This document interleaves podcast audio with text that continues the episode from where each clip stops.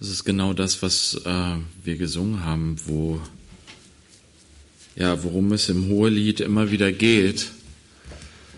Das Thema der Liebe zwischen Mann und Frau, geistlich ausgelegt nach dem, was Gott auch Paulus offenbart hat, dass in dieser Liebe etwas sichtbar wird, etwas Höheres sichtbar wird, nämlich die Liebe zwischen Christus und seiner Gemeinde. Und so kannst du dieses Buch lesen, diese Liebeslyrik zwischen Mann und Frau, immer auch in Hinblick darauf, was es dir und mir, was es uns zu sagen hat über das Verhältnis von ähm, ja unserem Retter, unserem Gott, unserem Herrn und uns, seiner Gemeinde.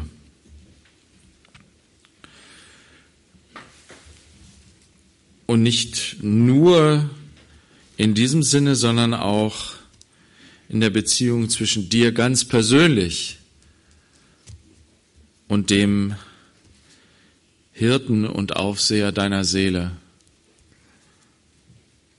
deinem ganz persönlichen Retter, der gekommen ist, um sich dir zu offenbaren, um dir ganz persönlich seine Liebe zu zeigen. Das ist Gottes Weg gewesen, dass er sich aufgemacht hat, um all seine Menschenkinder ganz persönlich zu lieben, ganz persönlich zu begegnen. Jedem Einzelnen so, wie er es braucht. Er hat sich in Jesus uns offenbart. Er ist uns begegnet. Und Jesus, er hat gelebt in Israel vor 2000 Jahren und seine Jünger haben ihn so kennengelernt und erlebt und erfahren, sind mit ihm gezogen. Sie haben uns das alles aufgeschrieben und bezeugt. Und dann hat Jesus gesagt, es ist gut für euch, ich werde jetzt von euch weggehen. Das ist gut für euch. Warum ist das gut? Weil er sagt, ich sende, der Vater wird seinen, den Heiligen Geist senden, den Beistand, der zwar anders und doch genauso ist wie ich. Und ja, in ihm komme ich selbst zu euch. In ihm im Heiligen Geist bin ich es selbst, das ist mein Geist, ich bin es, der zu euch kommt und nicht nur bei euch ist, sondern in euch lebt. Ich komme in euch. Und damit meint er zweierlei, immer wieder müssen wir uns daran erinnern. Er meint einerseits die Gruppe der Jünger, die Gemeinde, welche der, der Tempel des Heiligen Geistes ist. Aber er meint auch jeden einzelnen von uns.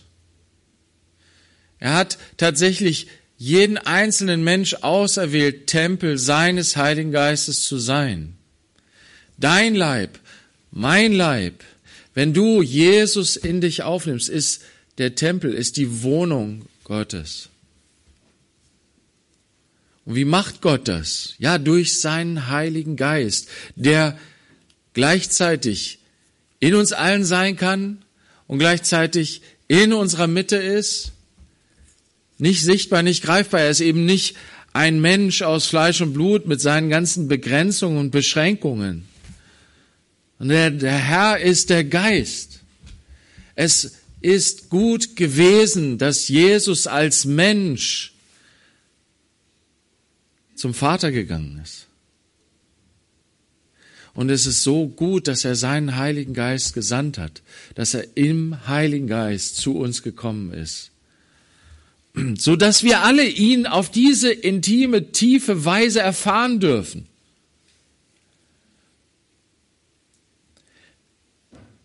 Dass du ihn erleben kannst, erfahren kannst, ganz persönlich, in deiner ganz persönlichen Liebesgeschichte mit Jesus.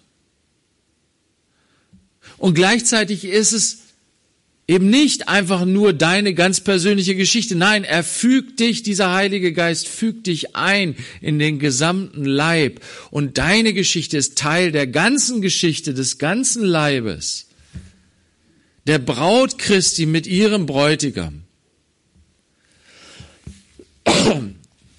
Das ist die Art und Weise, wie Gott sich das gedacht hat mit seinem Reich. Schwer zu verstehen, schwer zu begreifen, aber wenn du ihn aufnimmst als deinen Herrn und Heiland, wenn du ihn als deinen Retter annimmst, wenn du diese, diese Verbindung eingehst im Geist und Ja zu ihm sagst und ihm glaubst und vertraust und ihm folgst, dann wirst du das erleben. Wie gesagt, du wirst diese persönliche Liebesgeschichte, sie wird ihren Anfang nehmen, sie wird sich entwickeln, aber du wirst auch mit Gottes Hilfe sehen, erkennen, erleben, dass es eben nicht nur deine ganz persönliche Liebesgeschichte ist, sondern dass du Teil von etwas Größerem, Ganzen bist.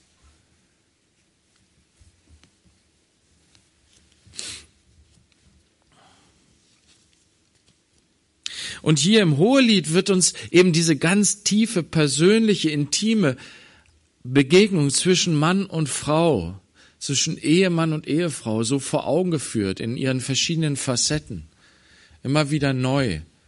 Wie gesagt, es ist schwer, da jetzt so eine ganz durchgängige Geschichte daraus herauszufiltern. Es sind eben, wie gesagt, eher poetische Texte, die aneinandergereiht sind. Und manchmal ergibt sich auch so ein so eine gewisse ähm, fortlaufende Geschichte, die man tatsächlich darin erkennen kann. Aber es geht nicht sozusagen eins zu eins immer auf.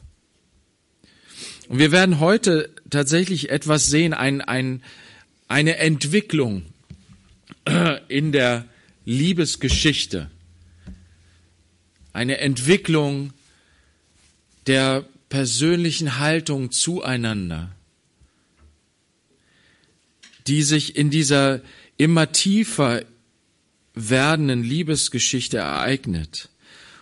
Und das ist etwas, woraus wir lernen können, natürlich auch für unsere menschlichen Beziehungen, für unsere menschlichen Liebesbeziehungen. Aber nicht jeder steht da gerade an dem Punkt. Aber du kannst auf jeden Fall auch etwas daraus ziehen, ganz persönlich. Und wenn du, wenn ich jetzt hier vielleicht ein paar Sachen lese und auch darüber spreche, die jetzt nicht dich ganz persönlich direkt in deinem Menschsein gerade betreffen, dann sei bitte geduldig und denke daran, vielleicht gibt es andere, die hier sitzen, die das genau jetzt hören müssen und die das brauchen, diese Lehre. Und nimm es trotzdem mit als etwas, was dir vielleicht geistlich etwas zu sagen hat. In deiner Beziehung zu Jesus oder in der Beziehung des Leibes Christi zu seinem Eheherrn, Ehemann. Okay, wir gehen rein ins Hohe Lied Kapitel 7. Und ihr merkt, wir kommen so langsam dann auch zum Ende hin. Wir werden heute auch einige Verse machen.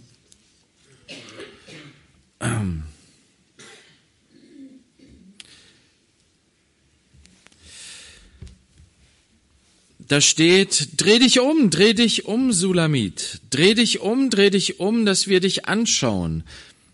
Was wollt ihr an Sulamit anschauen beim Reigen von Mahanaim? Komische, Ver, komischer Vers hier. Interessant ist hier das erste Mal, dass die Frau mit Namen genannt wird. Ein Name wird hier genannt. Wir wissen nicht, kennen die Zusammenhänge nicht. Der Name kommt sonst nicht vor. Ähm, das Bild, was wir hier sehen, ist, dass ihr zugerufen wird, sich zu drehen. Und wir, hier ist die Rede von dem Reigen, von Tanz. Auch in dem ähm, Vers danach ist von den Schritten die Rede, von ihren Schritten. Es geht um Tanz. Und ähm, gestern haben wir ja auch getanzt auf der Hochzeit, ne? Also ähm, und es ist immer wieder schön. Ähm, es gibt natürlich Leute, die sind Tanzmuffel, so, ne? Die die haben irgendwie entweder, weiß ich nicht, warum sie Tanzmuffel sind, irgendwie ihr Hüftleiden. Gut, das kann, kann natürlich sein. Es kann körperliche Gründe haben oder andere Gründe. Aber es gab gestern auch viele, die viel Freude daran hatten, sich zur Musik zu bewegen.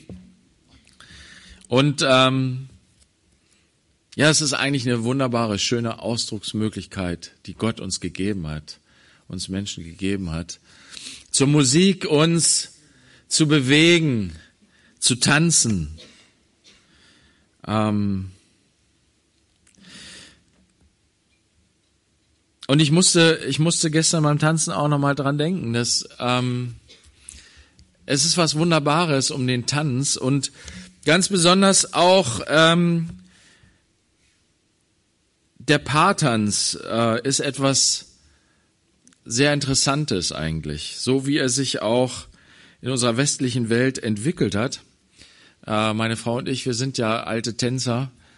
Ähm, wir haben so als Jugendliche damals im Sportverein getanzt, Standardtanz gemacht und sowas.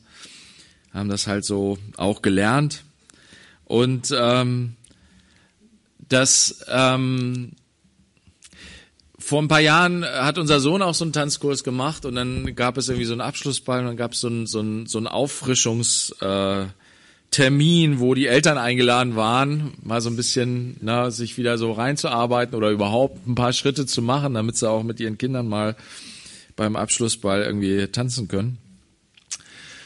Und als wir dieses Treffen da hatten, äh, da sind Süster und ich dann auch hingegangen und ich fand das so, so, es hat so mich angesprochen, weil ich gedacht habe, boah, hier, hier, der, der, dieser Tanzlehrer, der sagt so einige Sachen, die so fundamental, so, so krass geistlich stimmen.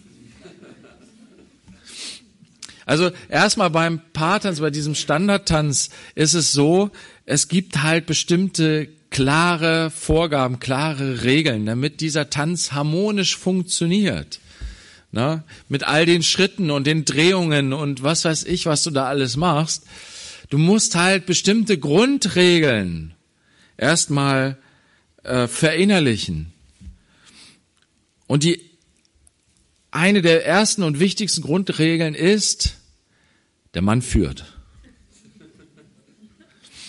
Ähm, zweite wichtige Grundregel ist, mit diesem mit dieser Aufgabe oder mit dieser, äh, mit diesem, ähm, ja, mit, mit dieser Aufgabe, die er hat, zu führen, geht einher die Verantwortung. Egal was auch immer passiert, der Mann ist schuld. Wenn er ihr auf den Fuß tritt oder sie ihm, wenn sie irgendwo gegen gegen Tanzen, irgendwie gegen eine Wand oder gegen ein anderes Tanzpaar oder was auch immer. Er ist schuld. Warum? Weil er führt. Weil er führt, ist er auch schuld. So, jetzt geht es darum, wie, wie tanzt man jetzt? Wie, wie kann man diese wunderbare Harmonie im Tanzen, äh, wie kann man die bekommen? Gut, man muss natürlich, jeder muss für sich seine Schritte natürlich lernen. Na? Jeder muss seine Schritte können. Es ist überhaupt nicht so, dass, und das, das finde ich auch, muss ich auch drüber nachdenken, dieses ganze Thema Führung. Ne? Warum führt denn der Mann beim Tanzen? Weil er besser tanzen kann? Nein. Es hat nichts damit zu tun, dass er der bessere Tänzer ist. Vielleicht sogar das Gegenteil. Aber es ist so festgelegt, weil es muss festgelegt werden, wer führt. Damit diese Harmonie und dann diese Bewegungen auch, weil der Tanz besteht ja darin, dass du bestimmte Grundschritte hast und dann aber der Tanz sich frei entwickelt. Im Verlauf des Tanzes ähm, triffst du spontane Entscheidungen, was jetzt wohin getanzt wird, welche Schritte, welche Figur jetzt getanzt wird und wie auch immer. Und das signalisierst du als Mann, der führt, signalisierst du deiner Frau, in welche Richtung geht's jetzt? Geht's nach vorne, geht's zurück, geht's nach links, geht's nach rechts? Soll eine Drehung ausgeführt werden? Welche Figur, in welche Figur tanzen wir jetzt rein, so, ne? Und sie muss ganz sensibel werden dafür, für die Signale, die er aussendet. Und dafür ist es ganz wichtig, sozusagen zum Beispiel die, die Hände, ne, die man so ineinander äh, legt. Das ist eine super Möglichkeit, na, zu zeigen, in welche Richtung geht es, wo geht es hier lang. Und wenn ich meine Frau sozusagen zu heftig anpacke, dann ergibt das keinen harmonischen Tanz. Nein, ich muss sie ganz sanft anfassen und ganz sanft führen. Und es funktioniert gut, wenn sie darauf eingeht und sich genauso sanft führen lässt, mitgeht, mitarbeitet. Und das heißt nicht, dass ich sozusagen alleine tanze und sie sozusagen nur daneben steht. Nein, wir tanzen beide, wir sind beide ganz aktiv. Wie gesagt, sie macht vielleicht sogar größere Schritte oder mehr Bewegungen, mehr Drehungen, als ich sie mache. Na? Und es sieht vielleicht auch viel schöner aus. Das ist das, was ich so äh, dann hinlege. Aber es ergibt ein harmonisches Ganzes in diesem Aufeinander eingehen. Und wisst ihr, das ist das ist so ein ich habe dann ich habe damals habe ich so gedacht, ja, eigentlich müssten wir mal so so ein so ein äh, Ehetag machen, wo wir auch so ein so ein Tanzkurs mit einbetten irgendwie, so Praxis. Ja, sind so Gedankenspielereien. Ich weiß nicht, ob wir das mal hinkriegen, ob das Gott wirklich will und ob der das wirklich mal schenkt, aber ähm, aber ich kann es euch empfehlen, wenn ihr mal irgendwie als Ehepaar denkt, wir müssten irgendwie, sollten wir mal irgendwie was zusammen machen, mal Freizeitaktivitäten oder so. Macht mal einen Tanzkurs, das kann ganz gut sein für euch als Ehepaar vielleicht. Ähm, Tanzen. Ähm, Tanzen ist was Schönes. Aber hier geht es ein Stück weit darum, dass sie sagen, ja, wir wollen dich sehen, wir wollen sehen, wie du schön tanzt und dir zuschauen und dich, ähm, ja, wir wollen, wir wollen dich bewundern im Tanz. Und sie sagt mehr oder weniger, oder äh, die Antwort ist, ja, was wollt ihr denn schauen? Was wollt ihr schauen? Und dann gehen, gehen die Verse weiter in eine ganz andere Richtung, wo wir plötzlich in eine ganz intime Situation hineinkommen, wo wieder ihr Mann spricht und sie tatsächlich anschaut und beschreibt wieder mal, zum dritten Mal hier, und begeistert von ihr ist. Aber das ist ganz intim, ganz persönlich zwischen ihm und ihr. Es ist nicht etwas, was sozusagen, und da, ähm, ja, da ist so, eine, so, ein, so ein Punkt ne, bei, beim Tanzen. Es kann schnell darum gehen, dass man sich darstellt, dass man sich produziert. Und das ist hier, wird hier eher zurückgewiesen. Es geht eher darum, für sie geht es darum, ihm zu gefallen und er schaut sie an, ganz persönlich, ganz intim. Und da springen wir jetzt sozusagen rein in Vers 2 wo er anfängt, sie zu betrachten. Und zwar diesmal das dritte Mal. Wir haben das schon mal gesehen. Es, äh, das erste Mal, ähm, da ging es eigentlich um die Hochzeitsnacht in Kapitel 4. Und dann hatten wir in Kapitel 6 einen Abschnitt, wo er sie wieder beschreibt, ihre Schönheit, wie sie auf ihn wirkt. In den verschiedenen Bildern, die er dazu wählt. Und ähm, das war eigentlich nach dieser Situation, wo ihre ihre Beziehung irgendwie ähm, erschüttert war, wo ja sie sich abgewandt hatte und dann aber innerlich wieder zurückgekehrt ist zu ihm und dann er sie wiederum neu begeistert beschreibt. Und hier beschreibt er sie ein drittes Mal. Ganz begeistert ist er von ihr. Und diesmal, äh, vorher geht es immer darum, dass er sie anschaut, ihr ins Gesicht schaut und dann das Bild sich weiter entfaltet. Hier fängt es von unten an. Er schaut ihre Schritte an. Wie schön sind deine Schritte in den Sandalen, du Tochter eines Edlen. Die Biegungen deiner Hüften sind wie Halsgeschmeide, ein Werk von Künstlerhand. Er nennt sie Tochter eines Edlen, obwohl sie, soweit wir, wie gesagt, in dem Text, in dem Hohelied so eine, so eine Verbindung sehen, nicht unbedingt eine Fürstentochter gewesen ist, eine Königstochter. Aber das, was er damit ausdrückt, ist, du bist, du bist eine, du bist für mich so wertvoll. Du bist für mich eine Königstochter. Du bist in meinen Augen eine Königstochter. Und das bedeutet, dass er ihr Würde verleiht. Er spricht ihr Wert zu. Du bist wertvoll in meinen Augen.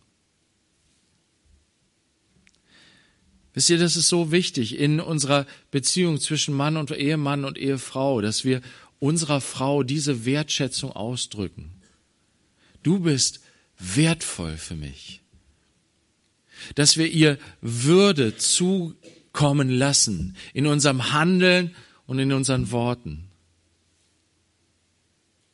Und das drückt dann aber auch aus etwas, was tatsächlich in jeder Frau auch zu finden sein kann, wenn, wenn das wachgerufen wird, wenn das sich entwickelt, dann kannst du durch Gottes Geist zu einer Frau werden, die eine Königstochter ist, ja, die Tochter des Königs der Könige.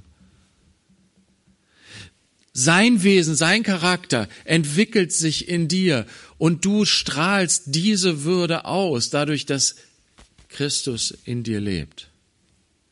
Der König, der Könige. Dann bist du die Königstochter, von der hier die Rede ist. Und ja, er sagt es, Christus sagt es zu uns als seiner Gemeinde. Du Königstochter. Wie schön sind deine Schritte in den Sandalen. Wisst ihr, ich musste auch an das denken. Am Mittwoch hatten wir hier unseren Marius hier, der uns berichtet hat von, von seiner Reise. Und wenn ihr daran interessiert seid, hatte ich euch ja auch geschrieben, kann ich euch auch gerne den Bericht ähm, zuschicken. Und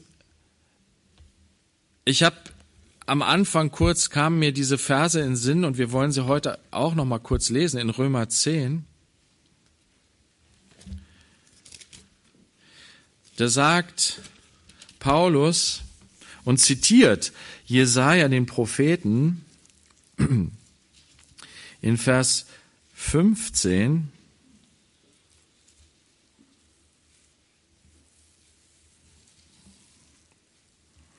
Und vielleicht steigen wir ein in Vers ähm, 13.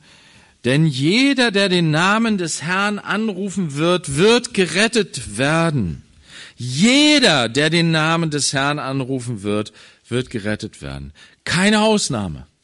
Jeder Mensch, der den Namen des Herrn anrufen wird, sich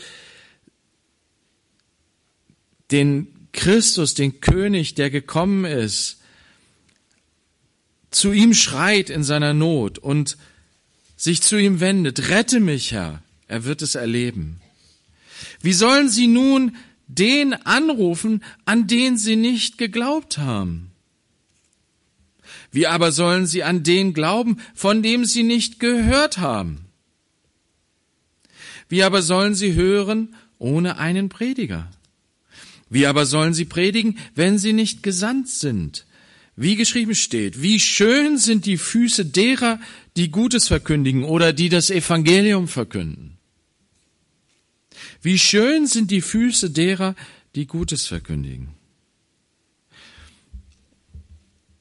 Und das malt uns ein Bild vor Augen. Es gibt diese Füße, die umhergehen,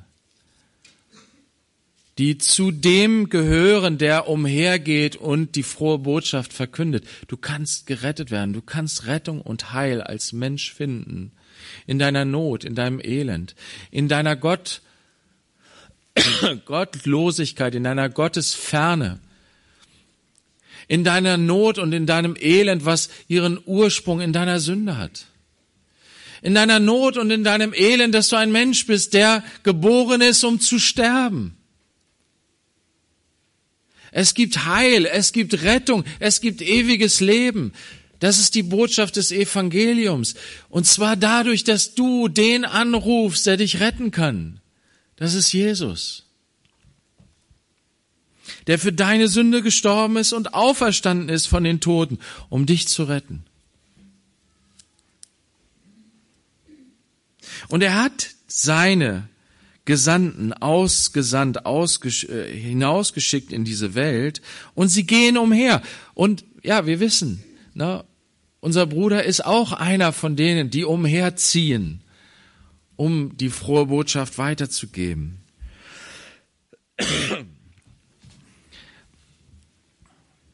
Und ich finde es gut, diesen Gedanken der Füße.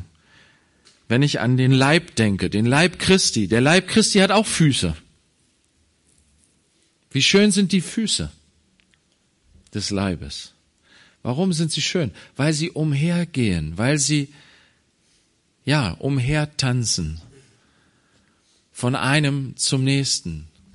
Und dadurch die Botschaft läuft. Und viele Menschen erreicht werden dadurch. Und es ist gut, wenn wir als ganzer Leib mit den Füßen verbunden sind, wenn die Füße nicht ohne den Rest des Leibes unterwegs sind, was wäre das für eine komische Gestalt? Füße, die umherrennen ohne restlichen Leib. Nicht alle sind Füße. Aber wir sind alle verbunden mit den Füßen und können mit den Füßen zusammenarbeiten. Und die Füße mit uns. Und geleitet werden sollen die Füße durch das Haupt, durch Christus. Wie schön sind die Füße, sagt der Mann hier zu seiner Frau, sagt Christus zu seiner Gemeinde. Wie schön sind deine Füße. Er bleibt nicht bei den Füßen. Die Füße alleine sind es nicht, die ihn begeistern an seiner Braut. Aber die Füße sind schön. Die Schritte dieser Füße. Nicht nur die Füße, die stehen, sondern die Schritte, die die Füße gehen, sind schön. Gott liebt das.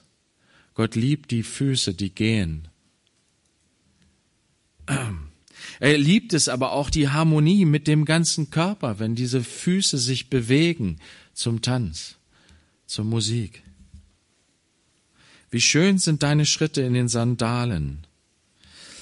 er sagt es ja auch in Epheser ähm, 6, wenn Paulus von der Waffenrüstung redet, das ist nicht gerade ein Bild, was hier äh, sich total entspricht, weil die Sandalen, die dieser Soldat anhat, den Paulus vor Augen hat, sicherlich andere Sandalen waren als die schönen Sandalen von der Sulamit.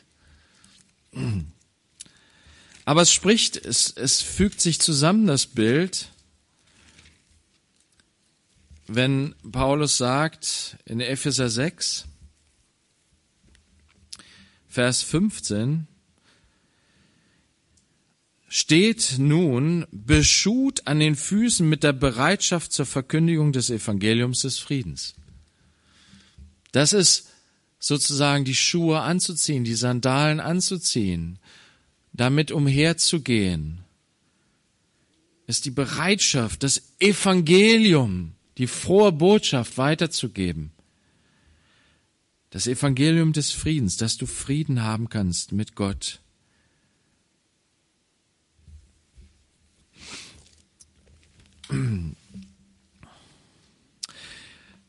Dann spricht in Hohelied Kapitel 7, Vers 2 der Mann weiter zu, zu seiner Frau. Die Biegungen deiner Hüfte sind wie Halsgeschmeide, ein Werk von Künstlerhand. Die Bilder, die hier immer wieder verwendet werden, die sind, stehen uns oft so fern und wir können da nicht so viel mit anfangen. Aber was ich hier so wunderbar finde, den Hinweis darauf, dass er sagt, ein Werk von Künstlerhand. Da musste ich an Psalm 139 denken. Lass uns das mal aufschlagen. Psalm 139.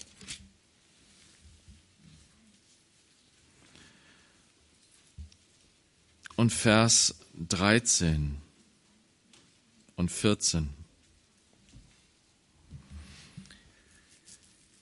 Du bildetest meine Nieren, du wobst mich in meiner Mutter Leib.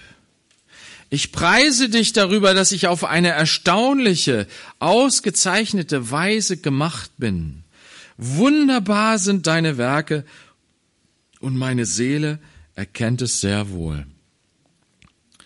David denkt hier oder hat diesen, dieses, dieses, diesen Psalm, den er hier geschrieben hat, das ist ein tiefes Nachdenken über seine eigene Existenz im Beziehung zu Gott. Und dazu gehört dieses Nachdenken darüber, boah, Gott hat mich gemacht. Er ist mein Schöpfer. Was bedeutet das? Er hat meinen Körper, mein, mein ganzes Sein hat er gebildet. In meiner Mutterleib hat er das angefangen dieses Wunder des Lebens, wie es entsteht, ein einzelner Mensch. Ich bin mal irgendwann, bin ich mal so eine kleine befruchtete Eiszelle gewesen. Unvorstellbar für mich. Kann ich mir nicht vorstellen. Und daraus bin ich, hat Gott mich geformt. In meiner Mutterleib hat er diese, dieses Zellwachstum geschenkt und wie es sich dann, wie, wie ich mich dann zusammengesetzt habe. Er hat es gemacht. In meiner Mutterleib. Ich kann mir das nicht vorstellen, aber er ist der, die, derjenige, der das getan hat. Es ist nicht eben ein Automatismus. Das, was wir oft so im Kopf haben, ist die Lehre der Biologen. Ja, das sind automatische Prozesse, die so automatisch von selbst laufen. Aber Gottes Wort zeigt uns, dass in diesem von selbst laufen Gott ganz aktiv dabei ist und uns formt. Und das ist natürlich etwas, was unsichtbar ist, was nicht sichtbar ist, was du nicht mit naturwissenschaftlichen äh, Geräten greifen kannst, sozusagen, was du, was du mit, mit äh, Messungen na, messen kannst, sehen kannst. Du siehst sozusagen nur das Ergebnis seines Handelns im Mutterleib. Aber Gott führt uns das hier. Der Heilige Geist hat es David offenbart. Das ist Gott, der das tut hier. Der das Leben wirkt. Der jeden einzelnen Mensch so wunderbar, je individuell gestaltet und macht und Und da bricht David in Lobpreis aus. Wunderbar ist das. Das ist doch der Hammer. Ist doch krass. Dann gibt es aber einige unter uns, die damit wirklich heftig zu kämpfen haben. Die denken, die, die nicht Gott loben und preisen, wenn sie an sich selbst denken, an das, wie sie gemacht sind, die so Schwierigkeiten damit haben, das anzunehmen, wie sie gemacht sind, sagen, warum, warum bin ich nicht viel größer? Warum bin ich nicht, warum habe ich nicht, äh, was weiß ich, warum, warum sehe ich so aus, wie ich aussehe? Das ist furchtbar. Bin unzufrieden damit. Oft entsteht diese Unzufriedenheit dadurch, dass ich mich vergleiche. Ich denke, ja, der oder die sieht viel schöner aus als ich. Warum sehe ich nicht so aus? Und dann versuchen Menschen auch unheimlich viel, um sich sozusagen in dieses Bild zu verwandeln, das sie gerne wären. Und können es nicht annehmen, dass Gott sie geschaffen hat, so wie sie sind. Je ganz eigen. Ich sag dir, Gott hat dich wunderbar gemacht. So wie du bist. Und ja, ich spreche nicht davon, dass natürlich hat die Sünde Auswirkungen auf uns, auf unseren Körper, auf unser Sein. Und da gibt es vieles, was nicht wunderbar ist an uns, in uns. Aber das, was Gott dir schenkt, ist, dass er einen Blick auf dich hat und sagt, wunderbar bist du gemacht. Ich sehe schon, wie all das, was vielleicht jetzt vergänglich ist, wie all das, was jetzt vielleicht noch nicht in Ordnung ist, wie das aber in Ordnung werden wird. Und ja, jetzt habe ich dich erwählt, jetzt habe ich deinen Leib erwählt, mein Tempel zu sein. Also achtet das nicht gering, was Gott wert achtet, was Gott schätzt, was Gott liebt. Damit stellst du dich über Gott. Das ist ein Zeichen von Stolz, wenn ich nicht annehmen kann, wie Gott mich gemacht hat und ihn darüber preisen kann.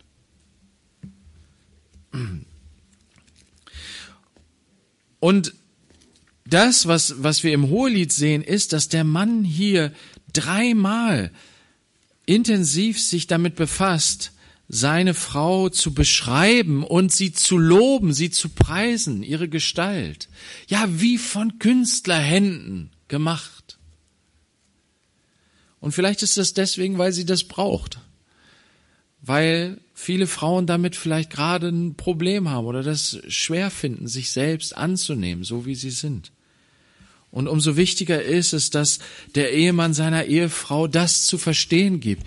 Du bist wunderbar, du bist schön in meinen Augen. Ich liebe dich. Aber geistlich gesprochen ist es ebenso, dass Jesus das auch über uns sagt und dass er uns so anschaut. Und wir denken manchmal auch über die Gemeinde gering. Wir denken über uns selbst gering und denken, oh Mann, was sind wir für ein Haufen? Ne? Aber Jesus sieht das schon, was er aus uns machen will und macht uns dadurch Mut. Hey, ich bin an der Arbeit, ich habe das gute Werk angefangen und ich werde es auch vollenden. Du bist schön und deswegen, ich, ich bin damit beschäftigt, das Wunderschöne, was ich hier geschaffen habe, dass sich das entfaltet.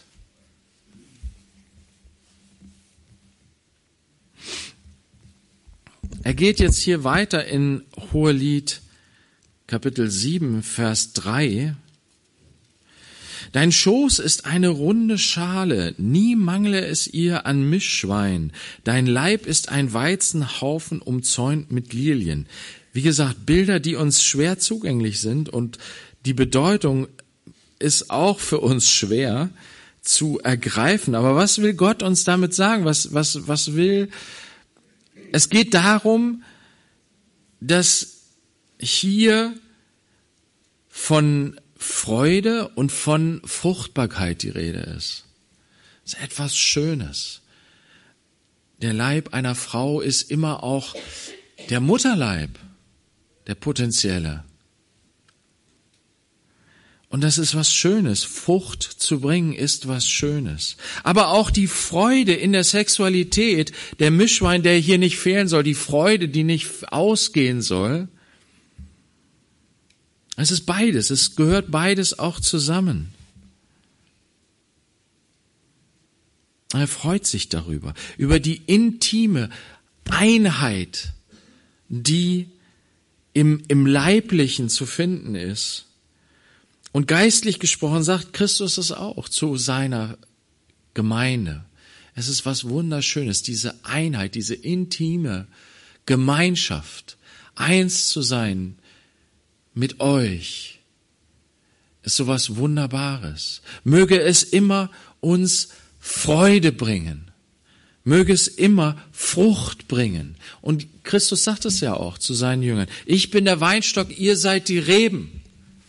Wenn ihr in mir bleibt, werdet ihr viel Frucht bringen, Frucht hervorbringen.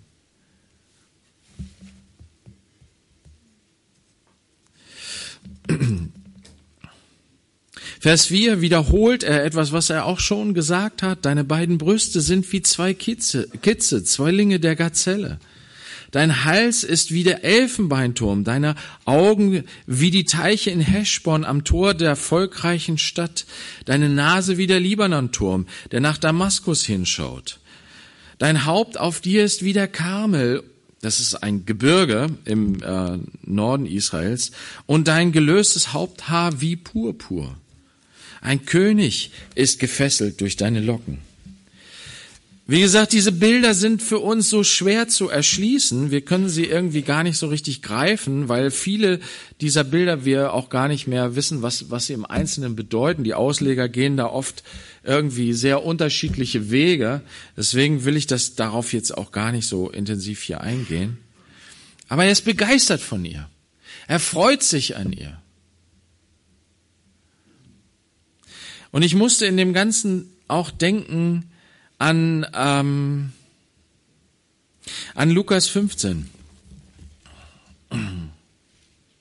Und Lukas 15 erzählt Jesus drei Gleichnisse. Und es geht jedes Mal darum, dass ähm, um diese Geschichte von dem Sünder, der Buße tut. Und dann gibt es einmal diese Geschichte vom verlorenen Schaf, wo der gute Hirte loszieht und das verlorene Schaf sucht, bis er es findet. Und dann nimmt er sein verlorenes Schaf auf die Schultern, trägt es nach Hause. Und dann heißt es in Vers 6, und wenn er nach Hause kommt, ruft er die Freunde und die Nachbarn zusammen und spricht zu ihnen, freut euch mit mir, denn ich habe mein Schaf gefunden, das verloren war. Ich sage euch, so wird Freude im Himmel sein über einen Sünder, der Buße tut, mehr als über 99 Gerechte, die, Buße nicht, die die Buße nicht nötig haben. Wer freut sich hier? Zuallererst freut sich der Hirte, dass er sein Schaf gefunden hat. Wir denken, wenn es um Bekehrung geht, wenn es darum geht, wenn, wenn ein Mensch gerettet wird von Jesus, denken wir oft daran, ja, der muss sich jetzt aber freuen, dass er gerettet ist. Aber von der Freude des Schafs ist hier überhaupt nicht die Rede. Das Schaf macht wahrscheinlich nur Bäh. Aber der Hirte, der freut sich wie nur was. Er ist so begeistert, dass er sein Schaf wiedergefunden hat, das verloren war. Genauso mit der Geschichte mit der Münze, ne? Ob die Münze sich freut, dass sie wiedergefunden wurde, steht da nicht und ähm, ist auch völlig unerheblich. Sie freut sich. Sie freut sich so sehr, dass sie das allen erzählt. Dann die Geschichte vom verlorenen Sohn.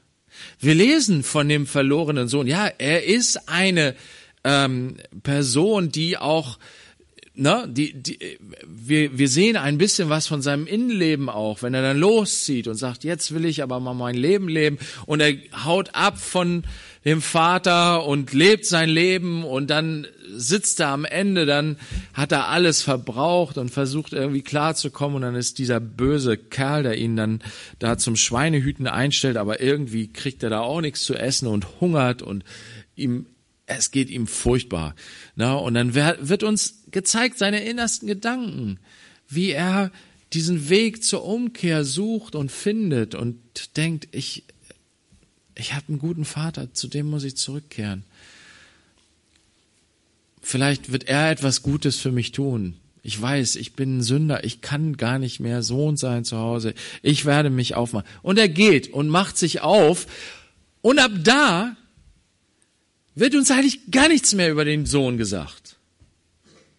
Uns wird nicht gesagt, wie der Sohn auf diesen überschwänglichen Empfang reagiert hat, als der Vater dann ihm entgegenkommt, ihn in die Arme schließt und sagt, oh, wie gut, dass du wieder zu Hause bist, dass du, oh, wunderbar. Er soll hier, wir wollen ein riesiges Fest feiern, dass er wieder da ist. Was wir sehen, ist die Freude des Vaters. Und darum geht es Jesus. Ihm geht es in diesen Geschichten deutlich zu machen, wie, wie wo, wie sehr Gott sich freut über einen Sünder, der nach Hause zurückkehrt. Da geht es gar nicht um die Freude, die der Einzelne empfindet, wenn er gerettet wird und nach Hause kommt, sondern die Freude Gottes ist viel größer als unsere Freude. Weil der Hirte sagt, mein Schaf, das verloren ist. Wisst ihr, Gott öffnet uns sein Herz. Guck mal, das ist mein Schaf. Das habe ich verloren. Und ich habe so gelitten, als mein Schaf verloren war. Und es hat mich so umgetrieben und ich habe mich auf den Weg gemacht und ich habe so gelitten und Schmerzen gehabt in meinem Herzen, dass mein Schaf nicht da war und ich habe es überall gesucht und dann habe ich es endlich gefunden und dann war die Freude so groß, dass ich meinen Schaf wieder hatte. Und genauso mit den anderen Gleichnissen, die Jesus hier bringt. Und er zeigt uns das Herz Gottes auf. Und im Hohelied empfinde ich genau dasselbe. Wenn uns Gott durch das Hohelied die Liebe des Mannes zu seiner Frau aufzeigt, wie, wie oft er ne, dreimal ausführlich, die Frau, sie beschreibt ihn nur einmal in dem Hohelied auf diese Weise. Sie preist ihn nur einmal. Er dreimal. Und das zeigt uns, seine Liebe zu ihr ist viel größer als ihre Liebe zu ihm. Seine Freude über sie ist viel größer als ihre Freude über ihn.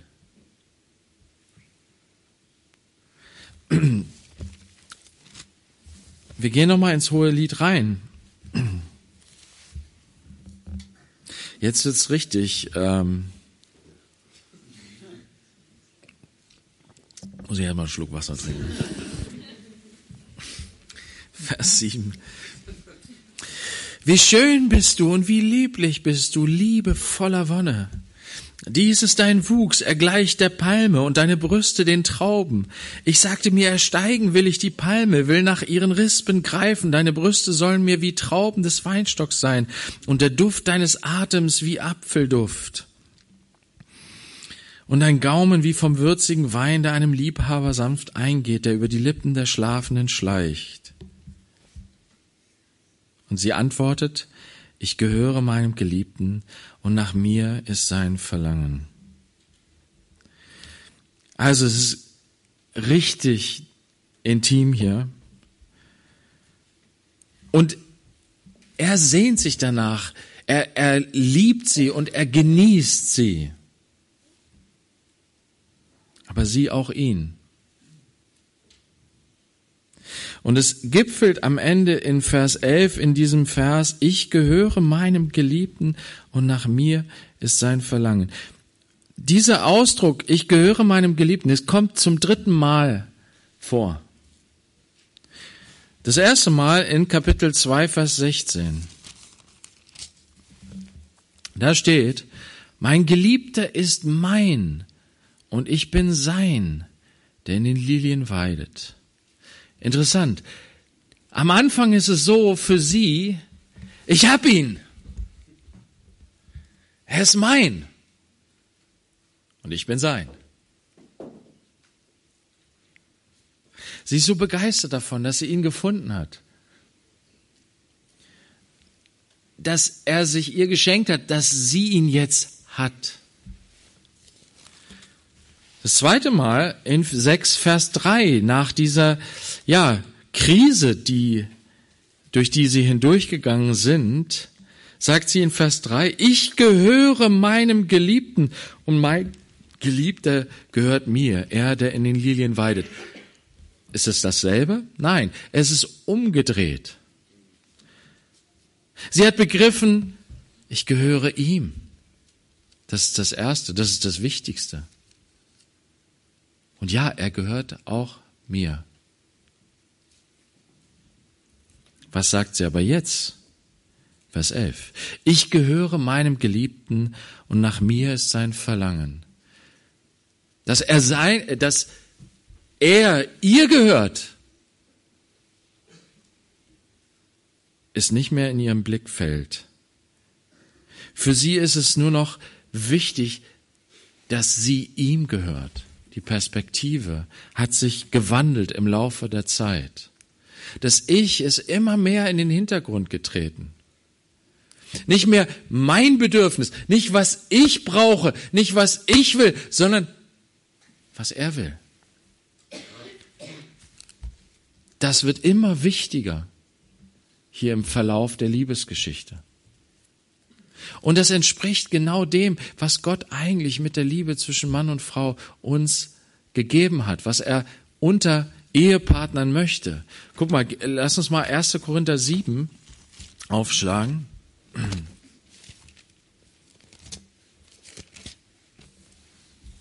1. Korinther 7 und Vers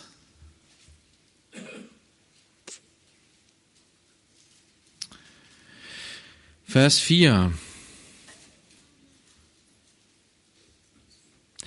Die Frau verfügt nicht über ihren eigenen Leib, sondern der Mann. Ebenso aber verfügt auch der Mann nicht über seinen eigenen Leib, sondern die Frau. Das sind krasse Worte. Heftige Worte. Aber das, was Paulus uns hier vor Augen führt, ist ein, ein Liebesverhältnis untereinander, was eben nicht gegründet ist auf ähm, ja, einer partnerschaftlichen Ebene. So, wir machen 50-50. So, das ist so ein bisschen die Vorstellung, wie heute oft Menschen in die Ehe oder in, in eheähnliche Beziehungen hineingehen. Sie sagen, okay, wir machen Deal, ne? Ich gebe dir was und du gibst mir was, okay? Das ist der Deal. Ne? Wenn du mir was gibst, dann gebe ich dir auch was. Und wir machen 50-50, so. Das, was Gott uns aber vor Augen führt, ist, die gegenseitige Hingabe. Das, was eigentlich im Eheversprechen auch gegeben wird. Ich sage, ich, ich habe zu meiner Frau gesagt, ich will dir treu sein. Ich will für dich sorgen. Ich will dich lieben und achten. In guten wie in schlechten Zeiten. Bis der Tod uns scheidet. Ohne Bedingungen. Egal was du machst, ich will das machen. Und ja, natürlich funktioniert das nur, wenn beide das sagen.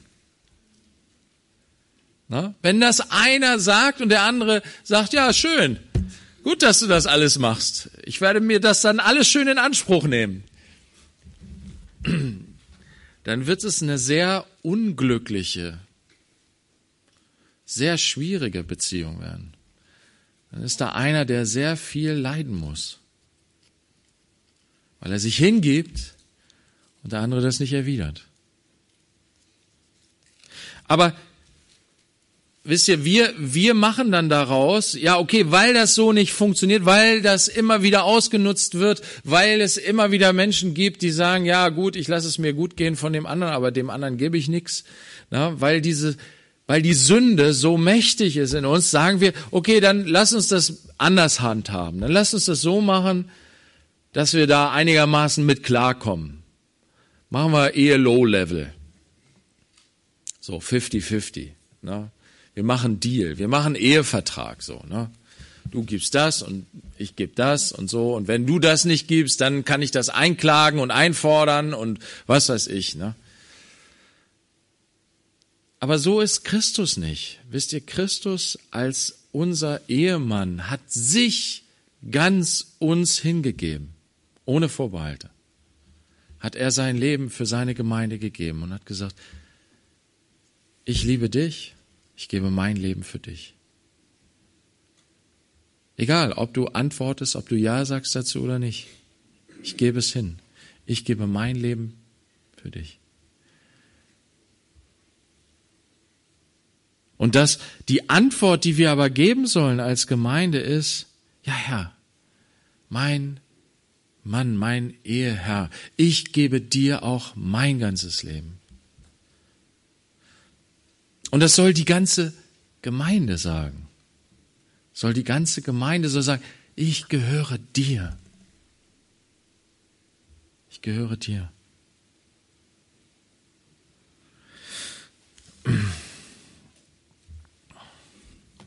Wisst ihr, und was, was begeistert denn die Frau hier im Hohelied so sehr? Sie ist so, ihr Mann begehrt sie, sie ist in seinen Augen begehrenswert. Es gibt ihr Würde, dass ihr Mann sie begehrt. Sie empfindet, sie fühlt das, ja, er möchte mich haben. Und da stehe ich dann davor und denke, boah, Jesus, du willst mich haben, du willst uns haben. ist ja krass. Ich schaue mich selber an und sehe meine Schwächen, meine Makel, meine Fehler, mein Versagen. Denke, Herr, du willst mich haben? Wie, wie soll das, wie soll das funktionieren? Was findest du denn begehrenswert an mir? Jesus sagt, ich liebe dich und mit meiner Liebe erfülle ich dich und mache dich schön. Ich sehe dich jetzt schon so, wie du sein wirst. Und ich begehre das. Ich begehre, dass du aufblühst, dass du schön wirst, dass wir gemeinsam die Liebe genießen miteinander. Aber das funktioniert, wie gesagt, nur da, wo wir diesen Schritt gehen und loslassen, unseren eigenen Stolz, das, was wir sein wollen. Das, was wir, die Pläne, die wir für uns selber haben, die wir vielleicht auch für uns als Gemeinde haben, loslassen. Was willst du, Jesus?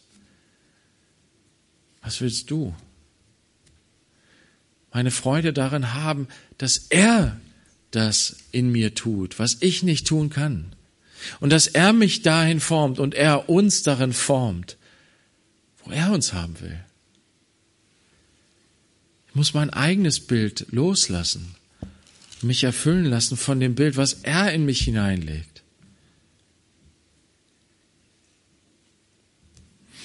Ich gehöre meinem Geliebten und nach mir ist sein Verlangen. Das ist so ein, so ein Weg, Geschwister. Es ist dieser Weg von, ja, Jesus mein Retter.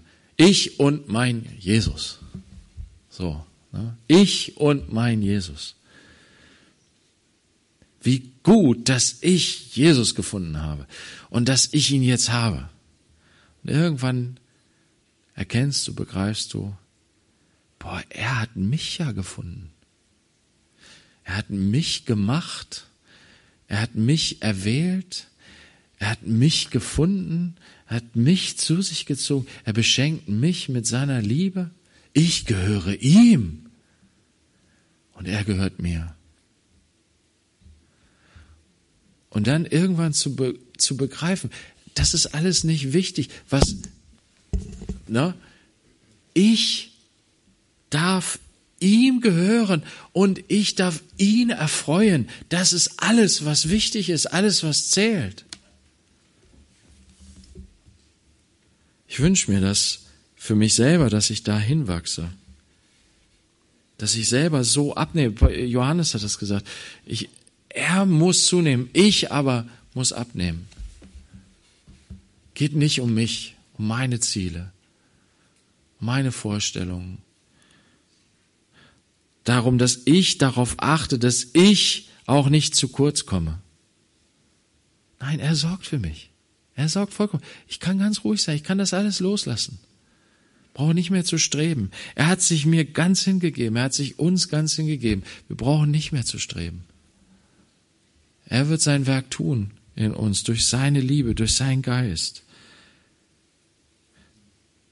Aber unsere Freude darin zu haben, ja, wir gehören ihm. Wir gehören ihm. Und er sehnt sich danach, in uns zu leben. Er sehnt sich danach, mit uns die Liebe zu genießen. Er sehnt sich danach, mit uns Gemeinschaft zu haben. Es ist, ja, er sehnt sich auch danach, dass sich das endlich erfüllt. Und die Antwort darauf in uns ist, komme bald, Herr Jesus. Jesus, wir danken dir für deine hingegebene Liebe zu uns. Wir begreifen all diese Dinge nicht so richtig, nicht so wirklich. Ich, ich jedenfalls, ich verstehe das alles nicht so ganz, aber ich will mich davon ergreifen lassen, von dieser Liebe, von dieser Hingabe. Ich will ja hineingehen in diesen Prozess, wo ich ja tatsächlich mich selbst verliere, wie, wie Paulus gesagt hat. Nicht mehr lebe ich, sondern Christus lebt in mir.